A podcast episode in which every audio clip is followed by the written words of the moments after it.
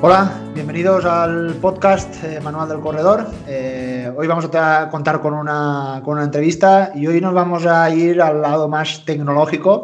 Hoy, eh, bueno, en toda la vida del, programa aún nunca habíamos hablado de, de, estas herramientas tan, tan válidas que tenemos todos los corredores a la hora de medir la intensidad, la duración, eh, además de poder comprobar ¿no? cómo han ido estos entrenamientos, que es pues, básicamente el reloj GPS, pulsómetro o medidor de vatios que cada uno podemos tener.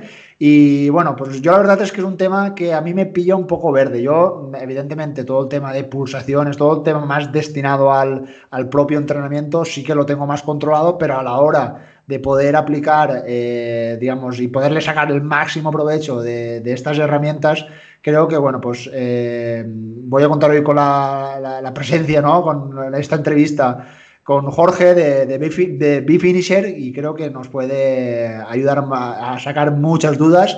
Así que nada, eh, hola Jorge, bienvenido, ¿qué tal?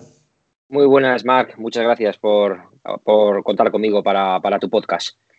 Muy bien, pues nada, eh, bueno, para los que no lo conozcáis, a, Jorge lo podéis encontrar en las múltiples y las más famosas redes sociales, como, como el nombre de B-Finisher, y normalmente él suele colgar muchos, mm, sobre todo muchos consejos. Eh, en YouTube también pues, suele pues, hacer, mm, sobre todo, cosas muy prácticas, ¿no? De cómo sacarle el máximo provecho a nuestros relojes, esos pequeños trucos que muchas veces eh, para muchos de nosotros es un poco, es una tecnología, pues es un poco nueva, un, poco difícil, y él, pues muchas veces, de una manera práctica y fácil, eh, nos puede demostrar de que podemos tener eh, esas herramientas, ¿no? Un poco al alcance de la mano, ¿no? Creo que es un poco tu misión, ¿no? a la hora de, difundirlo en, redes sociales, además de compartir tus, tus experiencias deportivas.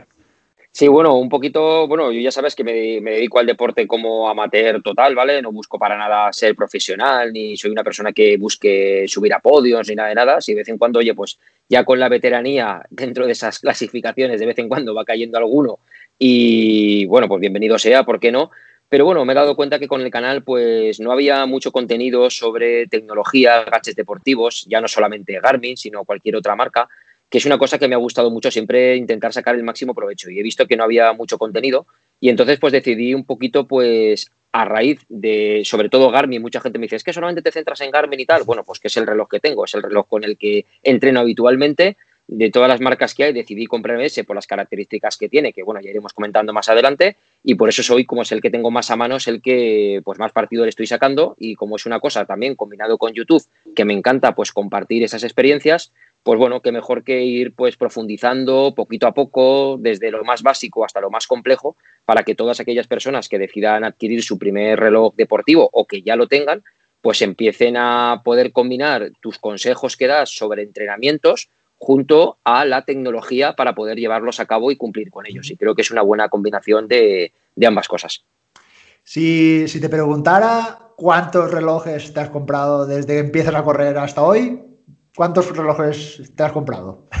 Pues mira, empecé hace años, cuando hacía ciclismo de montaña, empecé con los famosos Polar V800, si no me equivoco, aquellos en los que tenías que colocarte el GPS iba aparte y lo colocabas en el, en el brazalete, ¿vale? Iban aparte, que era un tochón aquello increíble.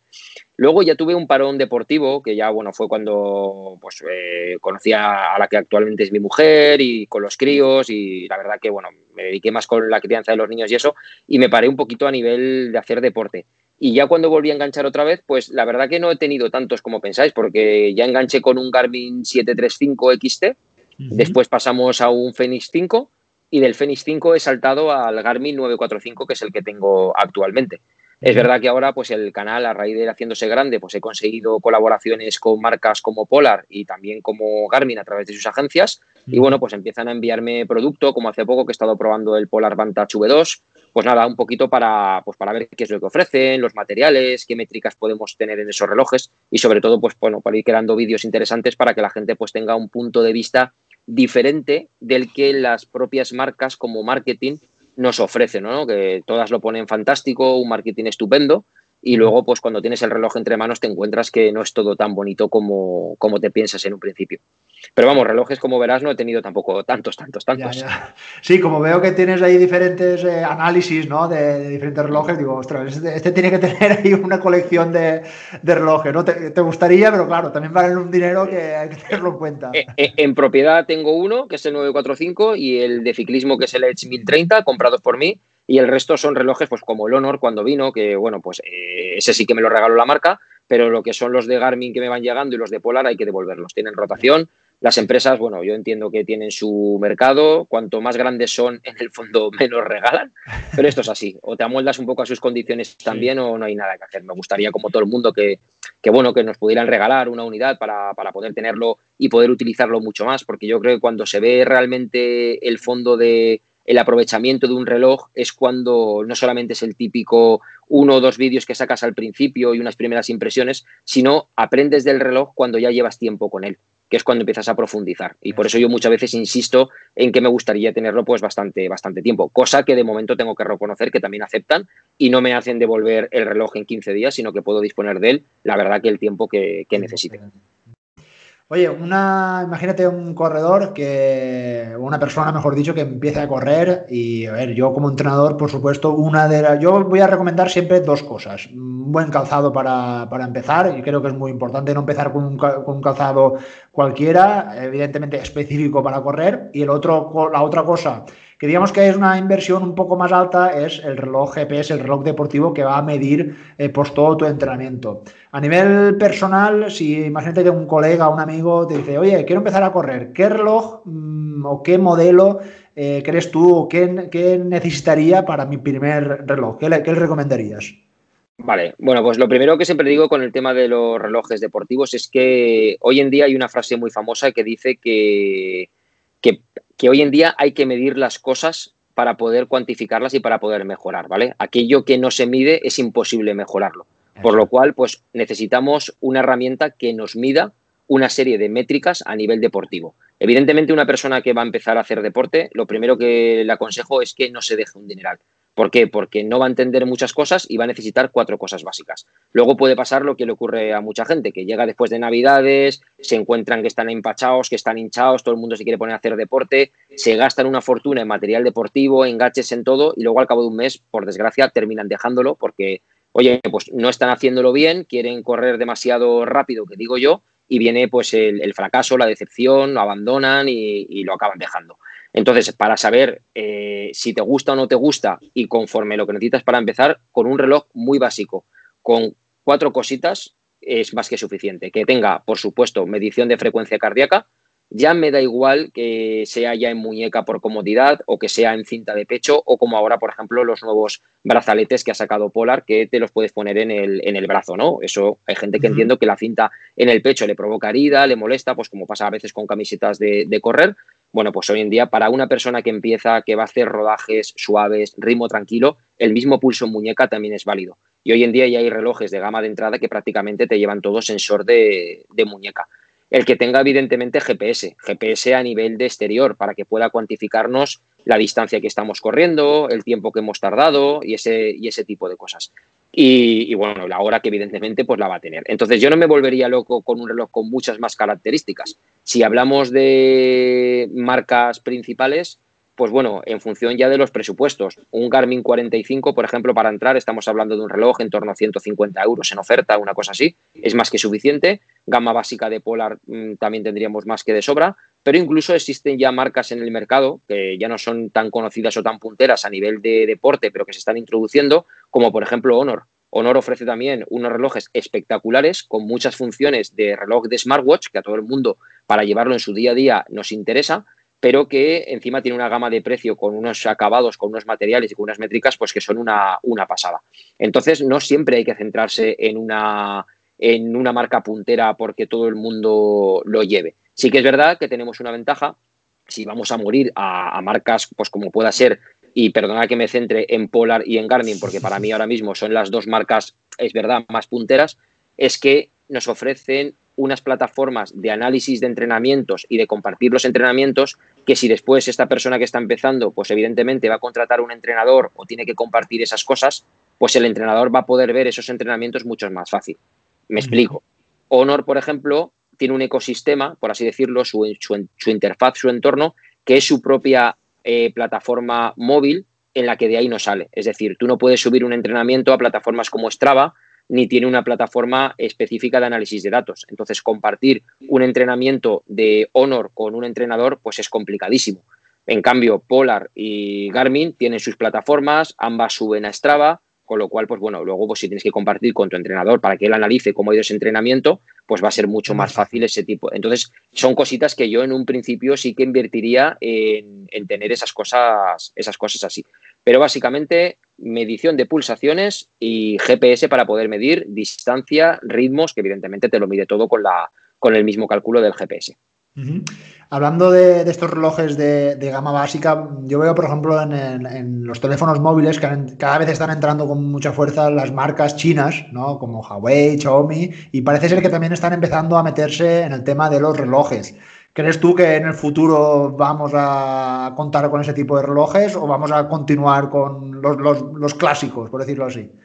Pues hay que tener en cuenta que incluso todo lo de Garmin y todo lo de Polar, eh, fabricarlo fabrican allí. Luego no lo es verdad que no lo diseñan allí, ¿vale? Pero sí que lo fabrican allí. Entonces yo, por ejemplo, en el caso del Honor, que es el que he tenido a mano, me he dado cuenta que todas las métricas que te calcula el Honor en un reloj de 150 euros es una fusilada de métricas de Garmin con diseño de Sunto.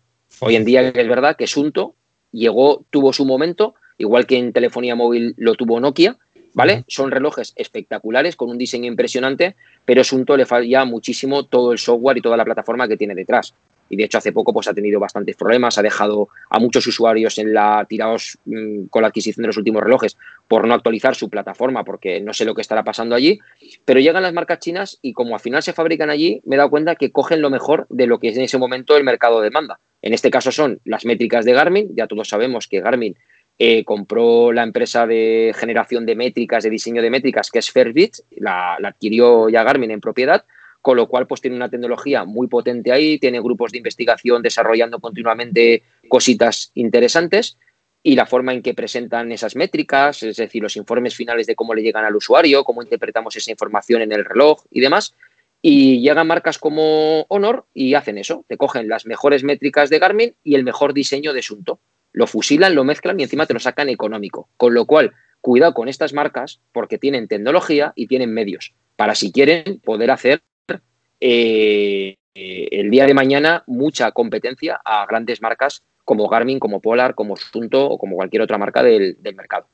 Sí, sí, vamos, totalmente de acuerdo. Como que la tecnología y sobre todo eh, se están poniendo mucho las pilas y sobre todo estas marcas más clásicas, vamos, se tienen que, que eso, poner las pilas porque vienen vienen muy, muy fuerte. Y ahora un poco cambiando al otro extremo. Si eh, hemos empezado y un corredor dice, hostia, mira, es que veo un amigo que tiene pues, el, el, reloj más famoso de, Garmin, por decir algo, de montaña, que es el Fenix. ¿no? El Fenix es un reloj muy completo, muy polivalente, pero eh, no es un reloj barato. Eh, yo veo a muchos corredores que optan por ese tipo de reloj, pero también me da la sensación de que no aprovechan todas esas utilidades que dan este tipo de relojes. ¿Qué, qué opinas sobre ello?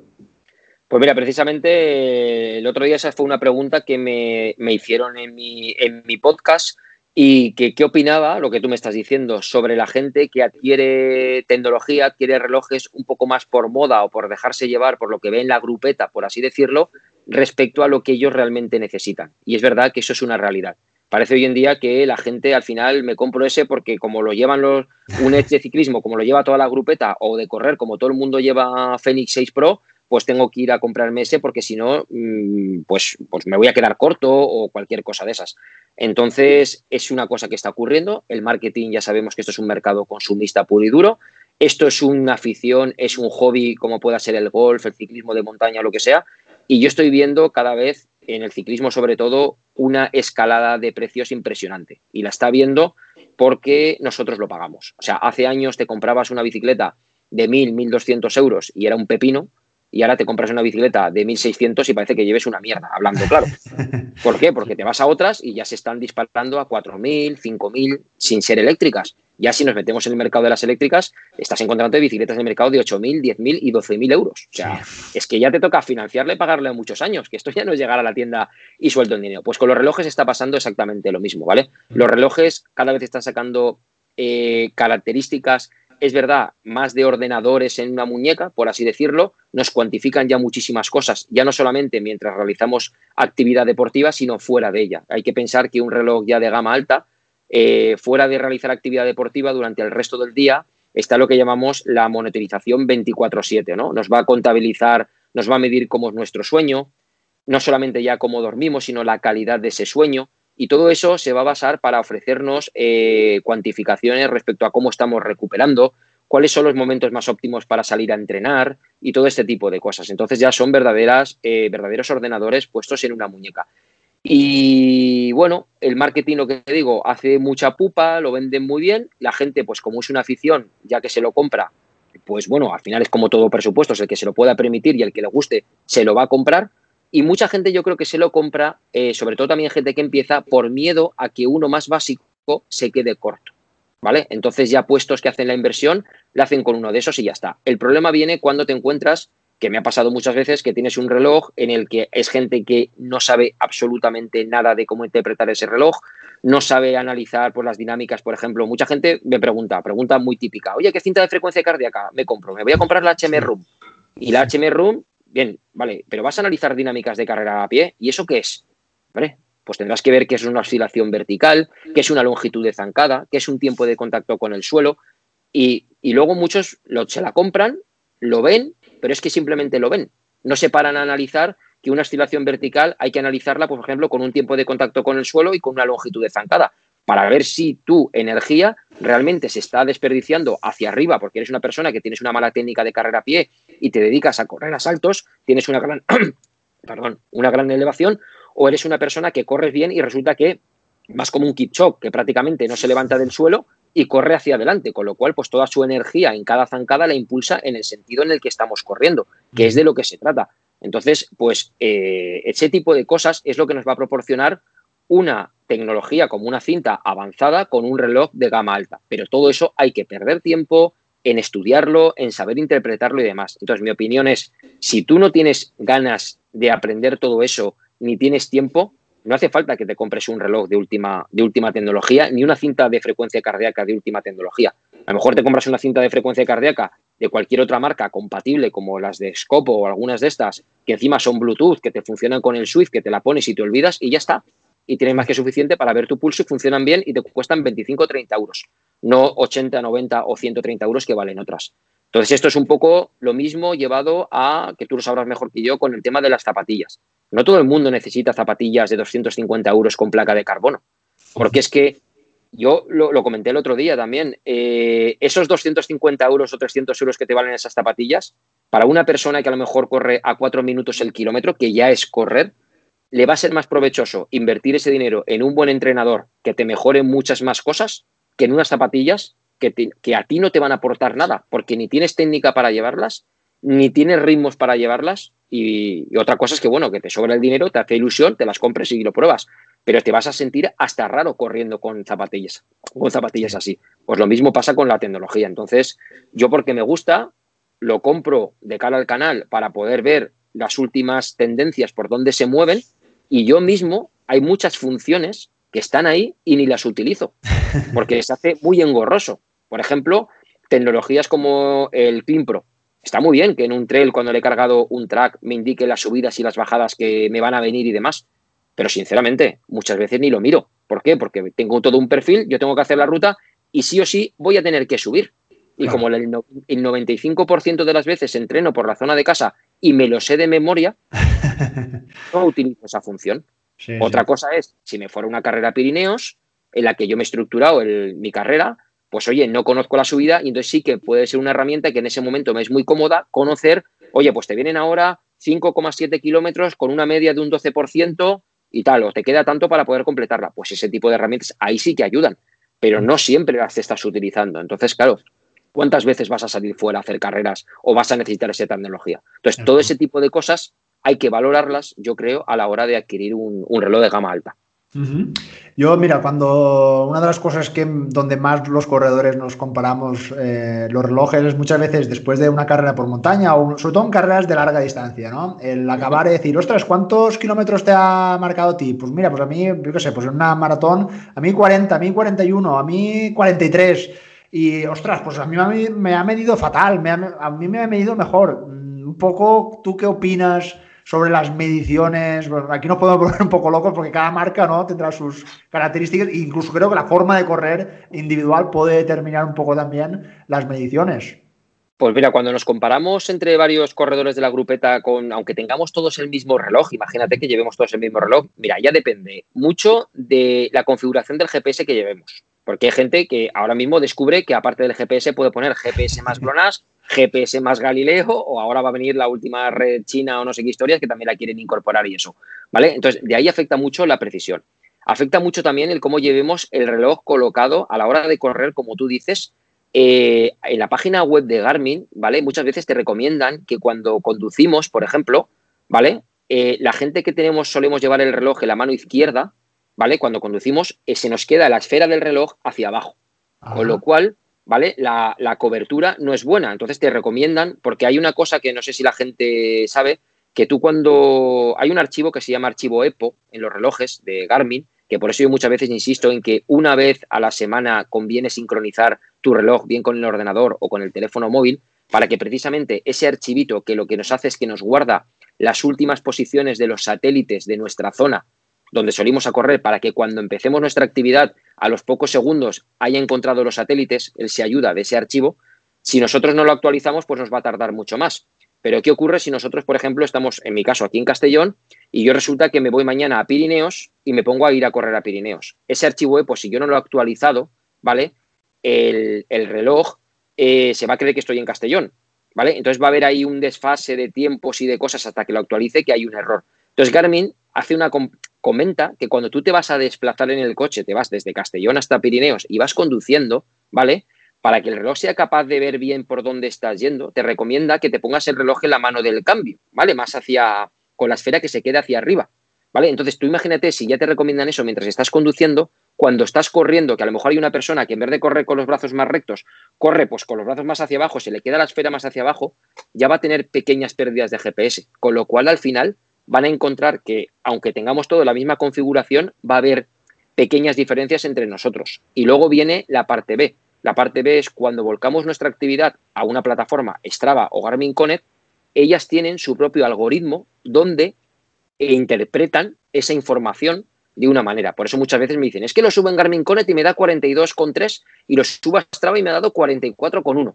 ¿Cómo es posible? Si he hecho lo mismo, es la misma actividad. Bueno, pues es por el algoritmo de Strava, que en ese caso lo interpreta de una manera. Incluso con los desniveles positivos te pasa lo mismo, que ahí todavía se nota muchas veces más diferencias. Por eso hay una herramienta que te dice usar el factor de corrección de altitudes, en el que ya ahí sí que la aplicación se basa en los mapas con las de altitudes DEM, digamos de los mapas, por donde has corrido para aplicar las alturas reales que hay. Yo, por ejemplo, un ejemplo muy claro que siempre pongo es la maratón de Castellón, yo cuando termino de correrla, a lo mejor me ha dado 130 metros de desnivel positivo, y eso que subimos y bajamos varias veces al grado, y cuando le aplico los factores de corrección, se quedan 39 metros de desnivel positivo. Fíjate qué diferencia. ¿Sabes? Claro, como bajas al mar, vuelves a subir y, ¿sabes o no? Y cosas así. Pero claro, dices, ostras, 140 metros de desnivel en la maratón me parece, no sé si es todo completamente llana, ¿no? Pues ese tipo de cosas hay que tenerlas en cuenta. Entonces, no hay que volverse loco porque un reloj haya dado unos metros o otra cosa que te haya dado 8, kilómetros de diferencia. Dices, ahí algo pasa.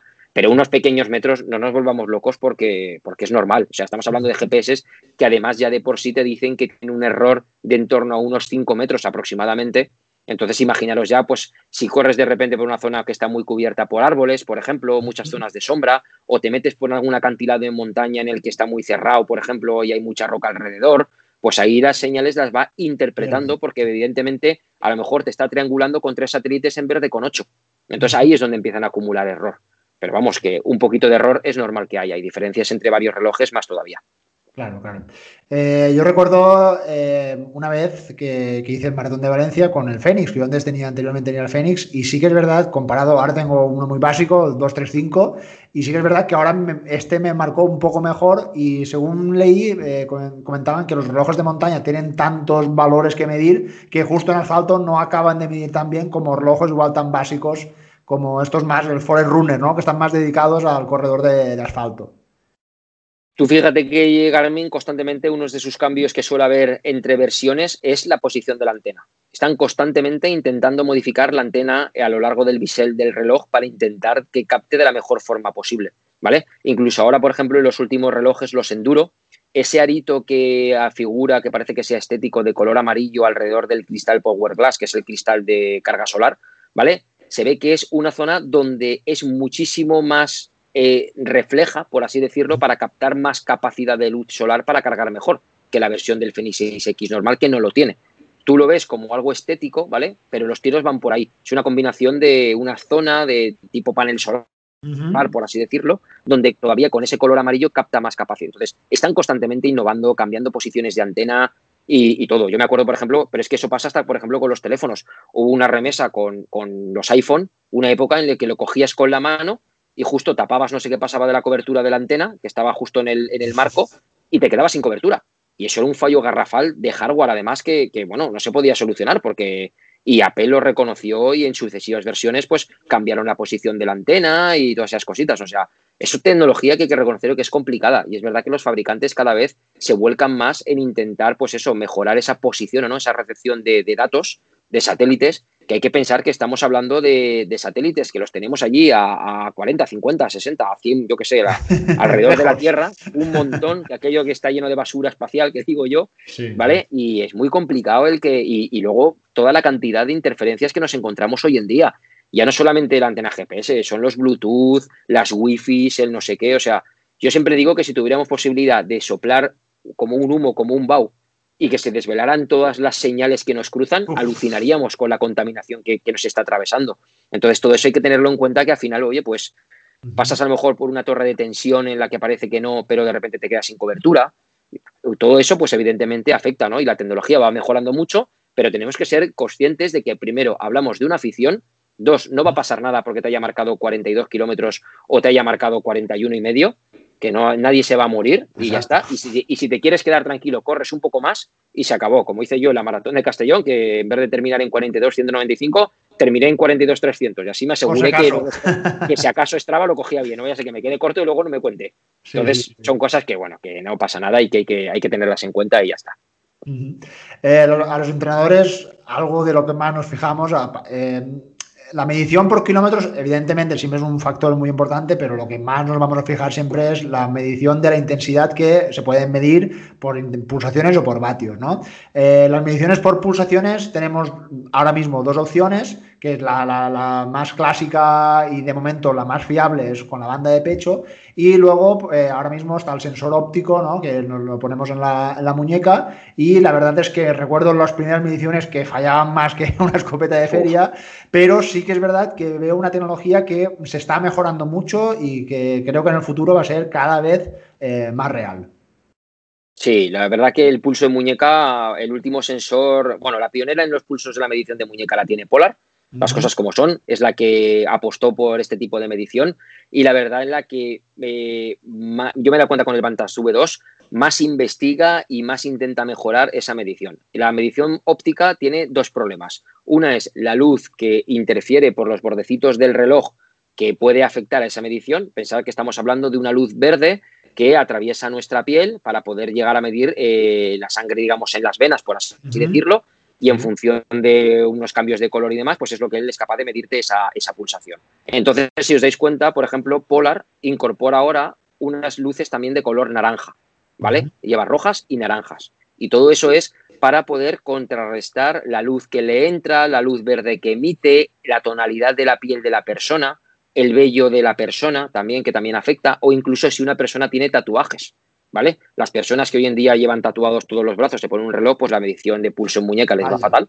y, Polar pues intenta solventar ese tipo de cosas o simplemente una persona que a lo mejor como tú o como yo, que somos más de piel más clara, o una persona que sea más, más morena. bueno, pues evidentemente hay grandes diferencias y tiene que hacer un gran trabajo el sensor de pulso óptico. El más avanzado lo tiene Polar, las cosas como son.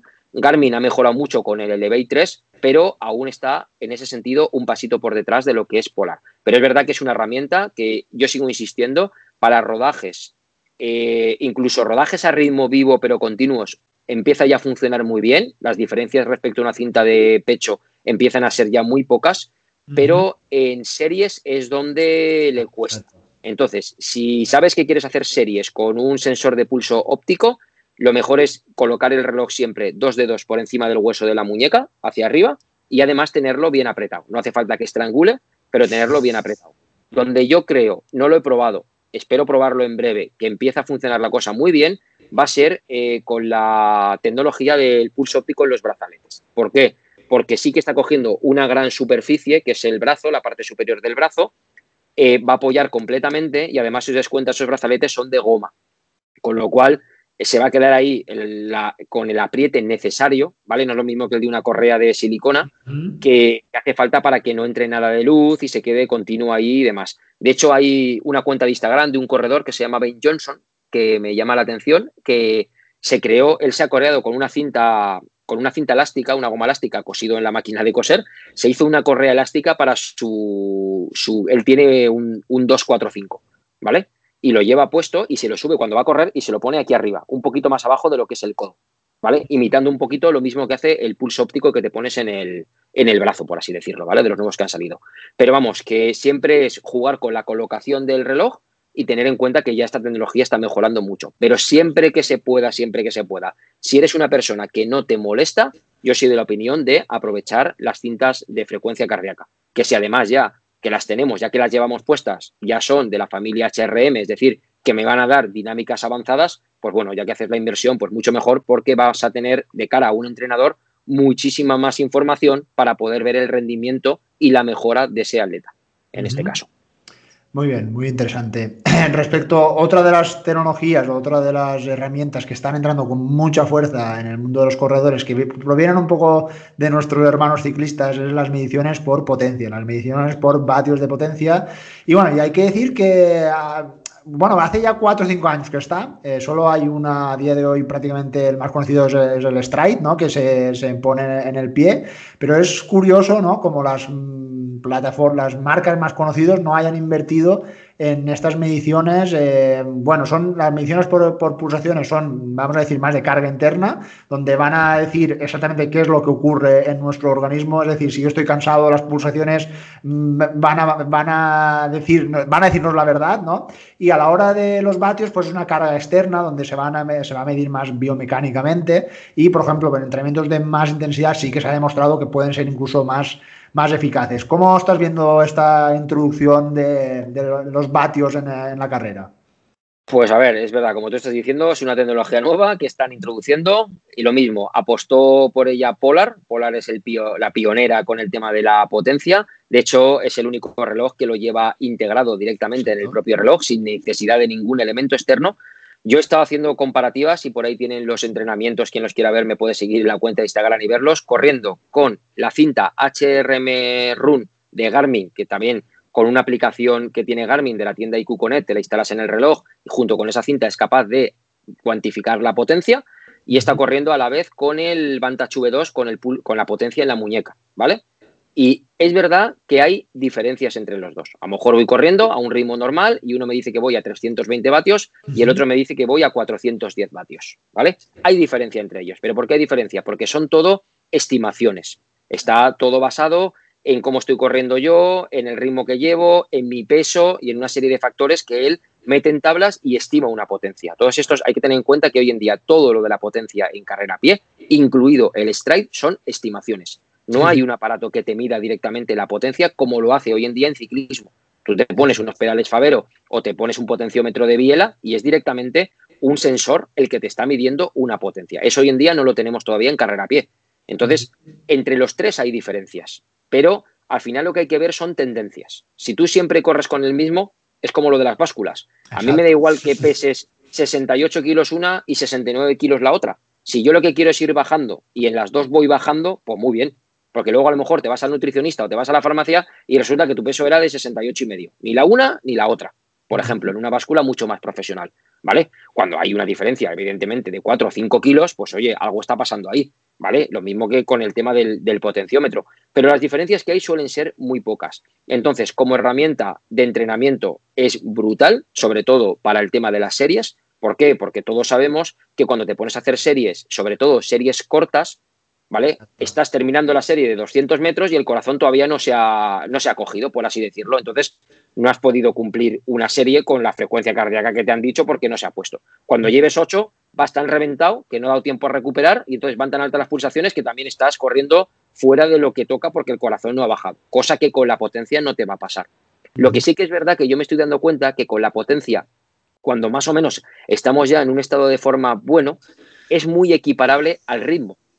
O sea, entrenar por potencia y entrenar por ritmos, al final te puedes llegar a sacar incluso como una especie de tabla de conversión tuya en la que lo tienes. Entonces, si no quieres hacer la inversión específica en los 200 y pico euros de un stride o en un reloj que tenga potenciómetro, bueno, pues al final con ritmos puedes llegar a sacarlo. Porque yo cuando he estado probando los dos, yo sabía que en torno a 360 vatios era mi 445 y ya está, ¿vale? Entonces, si al final te acostumbras a, eso, es una manera también más de entrenar. De hecho, uno de los que al final entrenaba mucho con Strike y lo dejó y ya siempre va por ritmos es Juanma. Juanma al final dice, no, hablas con él, Juan María Jiménez, y te dice, no, no, si yo al final ya no llevo ni el potenciómetro, porque total, mm, ya me sé los ritmos a los que corro. También es verdad que estamos hablando de una persona profesional, sabe medir muy bien sus sensaciones, sería capaz de correr incluso sin banda de frecuencia cardíaca y sabe dónde está, lo que puede dar, lo que puede recuperar. Y todo eso, pues se gana con la experiencia y con el tiempo. Entonces, todo eso hay que aprender a oír. A, tú siempre lo comentas en tus libros, hay que saber escuchar al cuerpo, porque hoy en día es muy, muy importante. Y para llegar a ese nivel, pues tenemos mucha tecnología junto con un buen entrenador que nos va a ayudar a recorrer ese camino para que podamos sacar partido a ese tipo de herramientas. Yo por eso muchas veces insisto, ya que tienes que hacer la inversión en un reloj, pues bueno, ya te has hecho la inversión en un reloj de gama alta, coño, pues ya cómprate una cinta de frecuencia cardíaca de gama alta y ya tienes todo, porque estás comprando las dinámicas de carrera a pie y estás comprando la potencia, sin tener que hacer una inversión extra luego en otro aparato. Porque es que cuando salimos a correr hoy en día, entre la música, o sea, los auriculares, el strike, el reloj, la cinta y todo lo que y el móvil que también te lo acabas llevando detrás, coño, salimos al final con mil y mil y pico euros por ahí corriendo y al final se hace incómodo llevar toda esa tecnología encima, ¿sabes? Que parece que seamos ahí el hombre gadget. ¿Qué digo yo? Entonces, cuanto más podamos ir reduciendo, también yo creo que mejor. Más a gusto vamos a entrenar, desconectamos también un poco y nos olvidamos, que yo lo hago muchas veces también, olvidarme de números, ¿sabes? Salgo con mi reloj directamente midiendo el pulso en muñeca y, ale, y a disfrutar del entrenamiento que también muchas veces apetece.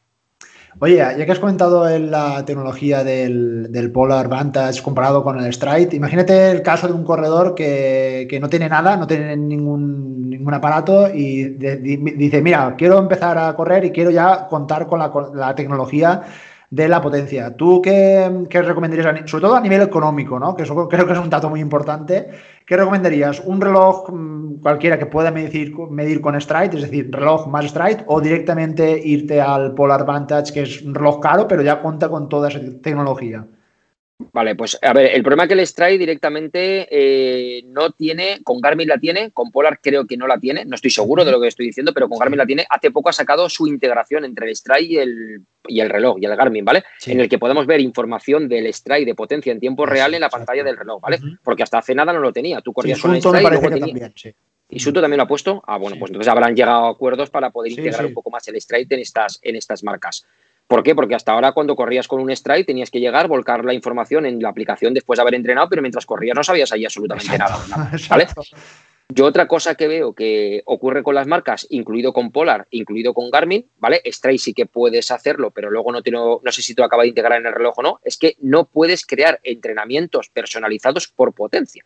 Igual que yo me puedo crear unas series diciendo que de ritmos y lo hago sin ningún problema, tengo ya la potencia en Garmin, tengo la potencia en Polar, coño, y no puedo utilizarla para entrenar. Tú imagínate que le quiero, no, es que quiero hacer unas series pues a 400 vatios de potencia, de 300 metros. No puedo ponerlo. O sea, con lo cual me están dando solamente información que puedo ver ahí y ya está. Y ahí se ha quedado. O sea, mm, está claro que es algo nuevo, que están ahí involucrándose y todo eso y demás.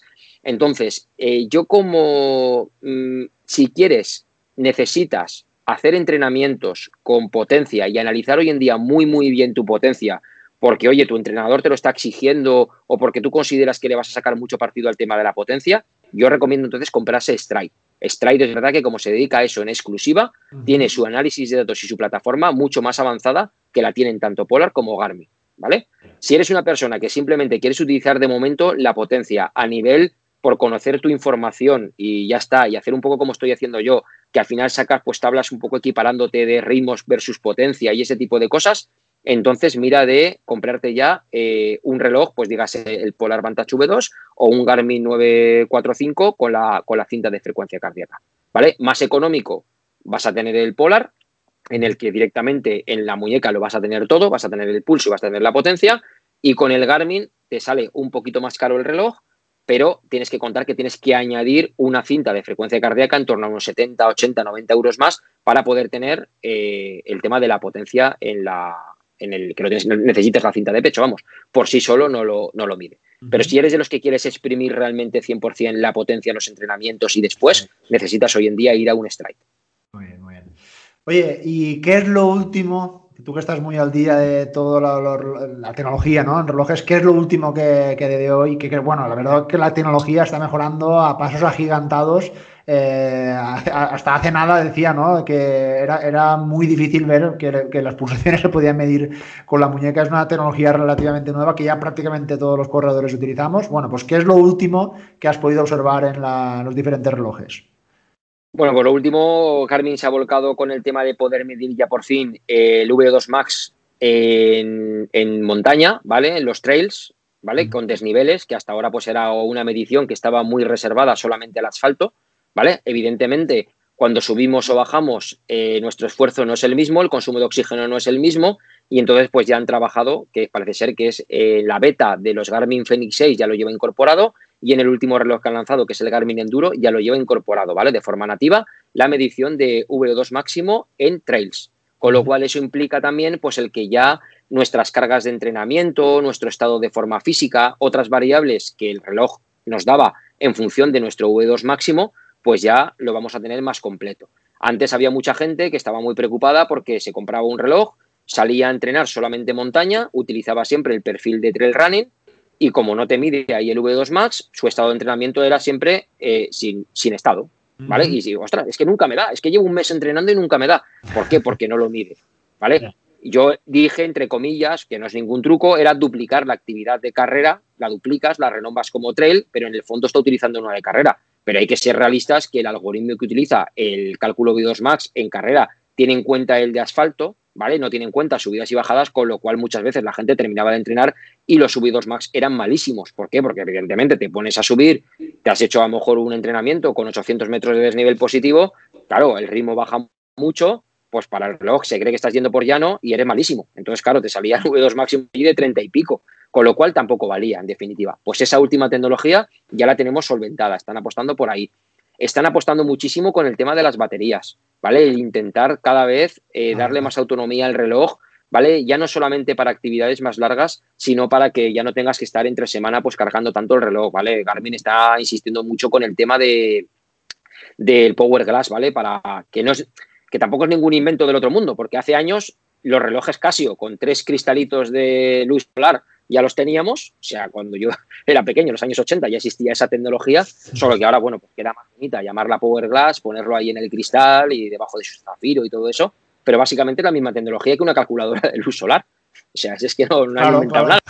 Pero es verdad que, bueno, pueden dándonos una autonomía adicional ahí al reloj para que no se descargue tan rápido la batería y están trabajando muchísimo en eso. Yo creo que están trabajando mucho en eso precisamente porque cada vez está más cerca el tema de los relojes ya con, el, con la tecnología LTE, que es la tecnología en la que, pues como un Apple Watch, vamos a poder tener una tarjeta SIM electrónica, ¿vale? Con nuestro número de teléfono y bueno, pues va muy bien para no tener ya que llevar nuestro teléfono detrás, ya no solamente por el tema de que nos llamen o no nos llamen, sino que, por ejemplo, ya sabéis que los relojes de gama alta tienen una tecnología que es el, eh, las incidencias en caso de accidente son capaces de llamar. Si detectan que has tenido una caída brusca, él lo mira todo eso con los giroscopios y todo eso que tiene dentro, y tú en un tiempo determinado no hay movimiento y vas con el teléfono móvil encima, y tienes evidentemente todo configurado, el teléfono móvil va a mandar un SMS de que ha habido un accidente con las coordenadas donde está para que te puedan localizar y todo eso, ¿vale? Eso hoy en día necesitas ir con el teléfono móvil detrás. En cuanto tengamos la tecnología LTE, va a estar integrada directamente en el teléfono, con lo cual pues va a estar, la verdad que va a ser un gran avance. Pero todos sabemos que el LTE, el LTE consume muchísima batería. Si ya ir con música te come mucha batería, pues ir ya con eso añadido, pues imaginaros. Entonces yo creo que por ahí van un poco las gamas de Garmin. Respecto a las de Polar, Polar siempre he dicho que es ciencia aplicada al deporte, marketing es, o sea, Garmin es marketing, Polar es ciencia, ¿vale? Se les nota la forma en la que dan los análisis, en las que intentan guiar a una persona, pues lo típico, tú sabes muchas veces que la gente llega y dice, es que yo no sé cómo sacar las zonas, las Z1, Z2 en las frecuencias en las que tengo que correr y tal. Pues lo primero que te sugiere Polar es hacer un test. Te hace un test de rendimiento para sacarte tus umbrales, él te los coloca, luego ya pues a medida que vas entrenando vas estudiando cómo es esa persona, va estudiando tu cuerpo, te va ofreciendo modificarlos, con lo cual está muy bien. Pero si hay algo muy interesante en la línea en la que va Polar es el tema del Fuel Wise. El Fuel Wise es una tecnología en la que te van a decir cuándo tienes que comer y cuándo tienes que beber en función de la intensidad de tu entrenamiento, ¿vale? Es otro problema que tenemos muchos corredores, que la gente se olvida de que hay que comer y hay que beber. Salen a correr, se olvidan y luego viene lo que pasa. Es que me he cansado, es que mis músculos no dan más de este. Llevas tres horas, ¿qué te has comido? No, me comí una barrita. Ya, claro, una barrita. ¿De cuántos gramos de carbohidratos? No, tiene 32. Ah, muy bien, en tres horas, 32 gramos. Ole, eso pasa muchísimo. O que no beben lo adecuado. Entonces viene la bajada de rendimiento. No porque no hayan entrenado, sino porque es que se han quedado sin energía. Si te has quedado sin gasolina, el coche no va. Y ya está. Y luego, recuper y luego recuperarte un pajarón es muy complicado. Entonces, Polar se ha dado cuenta de ese detalle y ¿qué ha hecho? Pues la tecnología Followwise nos va a decir, en función de nuestro peso y la intensidad del entrenamiento, cuándo debemos ir ingiriendo los geles que nosotros le hemos programado. Entras al reloj, le programas. Pues yo utilizo geles que tienen 27 gramos de carbohidrato y me voy a tomar isotónico que tiene tanto. Entonces, en función de eso, te va a decir, vale, pues toma, pum, te sale la alarma, el aviso y tú vas comiendo y te olvidas. Con lo cual, eso pulido, porque sé que están trabajando en un Followwise 2 y cosas así, pues es tecnología muy, muy interesante que se avecina para, los corredores para, para, cumplir con todo lo que tenemos que tener, que tener en cuenta.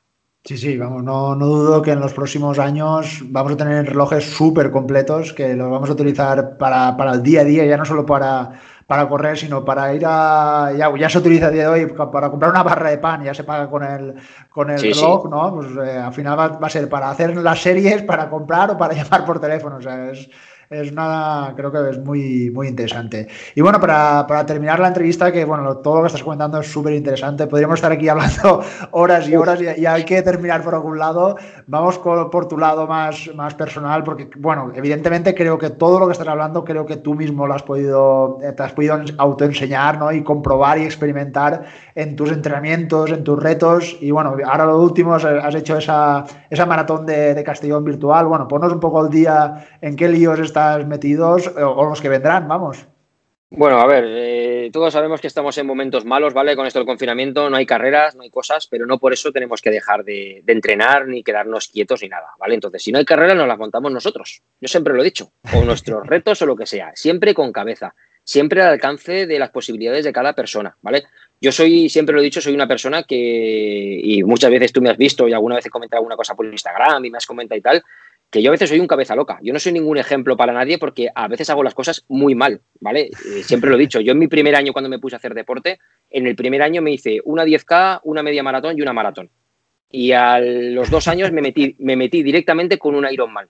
Yo me he saltado los olímpicos y los media Ironmanes y todo eso. O sea, soy muy bestia para esas cosas. Me, a lo mejor puedo estar perfectamente dos semanas sin entrenar y después se me gira la cabeza y salgo a entrenar un día de repente y me casco una maratón así, a un ritmo más llevadero y demás, cosa que eso no es bueno ni, ni tampoco es normal hacerlo, ¿vale? Entonces, Ahora, pues bueno, menos mal que tenemos todo el tema de las carreras virtuales, en las que además lo bueno que ha tenido en este caso, que creo que ha sido de las pocas que lo ha hecho la Maratón de Castellón, ha apostado por esa tecnología de no solamente ofrecernos la maratón virtual el día de la carrera, que teníamos ahí una semana para poder hacerlo, sino que además han, han querido llevar a los corredores por una serie de retos mientras estaban entrenando, ¿vale? Ganando pequeñas medallas virtuales. Y a lo largo del mes de febrero, pues bueno, iban colgando en la aplicación, bueno, pues hay que hacer un mínimo de 42 kilómetros esta semana de entrenamiento o de 5 horas de entrenamiento para conseguir la de oro, para conseguir la de plata era menos, para conseguir la de bronce, pues evidentemente exigían menos. Entonces, ese tipo de cosas pues está muy guay porque te motivan. Porque yo ha habido días que digo, yo hoy no saldría, pero es que tengo que salir porque no tengo tiempo, si no me quedo sin esta medalla y la quiero conseguir. Entonces, esas cositas a mí personalmente me motivan y lo agradezco un montón porque nos ayuda a todo el mundo a que, oye, pues hagamos, hagamos nuestra actividad física deportiva y todo eso. O sea, que eso está muy guay. Próximas pruebas que tengo, bueno, pues ahora voy a pegarle un poco de giro y me voy a meter más con la bici de montaña, ¿vale? La tengo ahí, tengo ganas. Entonces, si no falla nada y no se suspende, pues estaremos en la Mediterranean Epic, una carrera que son cuatro días, cuatro etapas, prueba UCI internacional, mucho nivel, y yo voy ahí de pollo, de pollo total, pero total. pero bueno, siempre hay una primera vez en pruebas así y hay que ir sobre todo a aprender aprender y además coge aquí en casa, con lo cual, pues para mí en ese sentido es muy cómoda. Y bueno, y agradezco muchísimo a la organización el que haya contado conmigo para, para poder, pues eso, conocer la prueba, estar allí y demás. O sea que en ese sentido, súper bien. Luego más pruebas, pues tengo que ya no nos hayan pasado porque estaba apuntado a la Maratón y Micha, la MIM, este año, pero nos lo han pasado ya para el mes de octubre. Ya veremos este mes de octubre qué pasa, porque lo han pasado todo para allí. ¿Vale? Entonces ya veremos a ver cómo solventamos el mes de octubre. Luego tenía también, tenemos la maratón de Benasque, la gran maratón del Valle de Benasque, de 42 kilómetros, carrera preciosa. Tengo unas ganas, unas ganas locas de, poder ir a Pirineos. Eh, en junio, en junio, 13 de junio este año, si no me equivoco. Esperemos que se haga, pero bueno, si no, pues la pasarán otra vez, me imagino, porque ya estábamos el año pasado y ya veremos a ver, pero tengo muchas ganas. Y luego tenía también eh, territorio templario, este año también, que también se ha pasado al mes de octubre. Entonces, por eso digo que ya veremos el mes de octubre cómo, cómo queda. Entonces, muchas ganas de, de, ganas de ponerme un dorsal, pero no por el sentido competitivo, sino por volver a sentir pues el gusanillo de tener que prepararte las cosas, de con toda tu grupeta, pues oye, pues lo de la gran maratón de que cogerte el coche, tener que irte allí, el hotel. Luego cuando terminas la prueba, pues el postmetal, que te vas a cenar, comentas, todo ese tipo de cosas, pues esas experiencias yo ya las empiezo a echar de menos. La verdad que, que apetece mucho, sobre todo también salir un poco de la zona de casa, que aunque menos mal que tenemos un gran jardín para poder correr y entrenar, pero siempre apetece, ¿no? Irte a otros, pues yo qué sé, el canal va creciendo, mucha gente te conoce y te piden que, quieren conocerte y a mí me encanta conocer, es lo que más me gusta de todo este mundillo, el cuando la gente te saluda, porque claro, evidentemente ellos a ti te conocen, tú a ellos no los conoces, pero bueno, se, presentan, oye, hablas con ellos, compartes experiencias, compartes carreras y a mí eso me encanta, la verdad, y eso es lo que echo de menos. Entonces, pruebas, pues lo que vaya saliendo iremos haciendo y si no salen carreras, pues nos iremos montando algún reto, de lo que sea, como cuando hicimos el camino de Santiago virtual o lo que haga falta el caso es no estar parados, no estar parados. La cuestión, es no, parar. Y si nos bloquean y no se puede salir, pues lo montaremos en casa de forma virtual con el Swift o con lo que sea también y ya está, Así que ahí estamos. Bueno, la última pregunta, si te, pillo así un poco a, contrapié, pero me tienes que decir de manera rápida la carrera que te haya marcado a ti. Una carrera que digas, ostras, eh, ha sido muy bonita, ha sido muy significativa para mí, por mi experiencia, porque me la he preparado. Venga, dinos, sin pensar. Tengo, tengo dos, ¿vale? Una fue. te doy dos. Eh, dos. ¿me dejas? Vale. Fue la maratón de Chodos, ¿vale? Porque esa carrera eh, la estaba preparando, falleció mi padre y la corrí que me salieron fuerzas como si no hubiera un mañana. Una carrera con 2.700 metros de desnivel positivo, 42 kilómetros, y me salió un ritmo medio de 5,49 minutos el kilómetro. Fue brutal. O sea, hice un tiempazo. Cuando llegué allí, me, bueno, increíble, se la dediqué para él. Esa carrera es la que siempre recordaré, es la foto que tengo en mi perfil en muchos sitios y todo y, demás. Y la otra carrera que me gusta, que me gustaría volver, que me quedó la espinita de que no pude terminarla, fue la Ultra Pirineo. Ultra Pirineo, preciosa, espectacular, unas vistas increíbles por donde se iba. Y por problemas estomacales en el kilómetro 40 me tuve que retirar, tuve que dejarlo y, y no pasa nada. Con cabeza, pero seguir en esas condiciones no se podía seguir. Entonces yo siempre he dicho que la salud no se puede poner en, riesgo, ni mucho menos, ni por una carrera que te... Habrá más oportunidades, habrá más momentos, ya volverá, pero sí que tengo esa espinita ahí clavada de que era una carrera preciosa, que me hubiera gustado poder terminar y bueno, si algún día se puede, pues me gustaría, me gustaría volver. Bueno, ya tienes un reto para 2022 o 2023. Cuando sea, cuando sea. Pues nada, bueno, pues eh, muchas gracias Jorge. Eh, lo dicho, lo repito, si queréis conocer un poco más detalles sobre todo lo que hemos hablado, creo que aporta información muy práctica y muy útil para, todos nosotros. Lo podéis en todas las redes sociales, lo, podéis eh, ver como B-Finisher. Y nada, pues lo dicho, muchas gracias. Muchísimas gracias a ti, Marc. Hasta otra. Venga, adiós. Gracias a todos.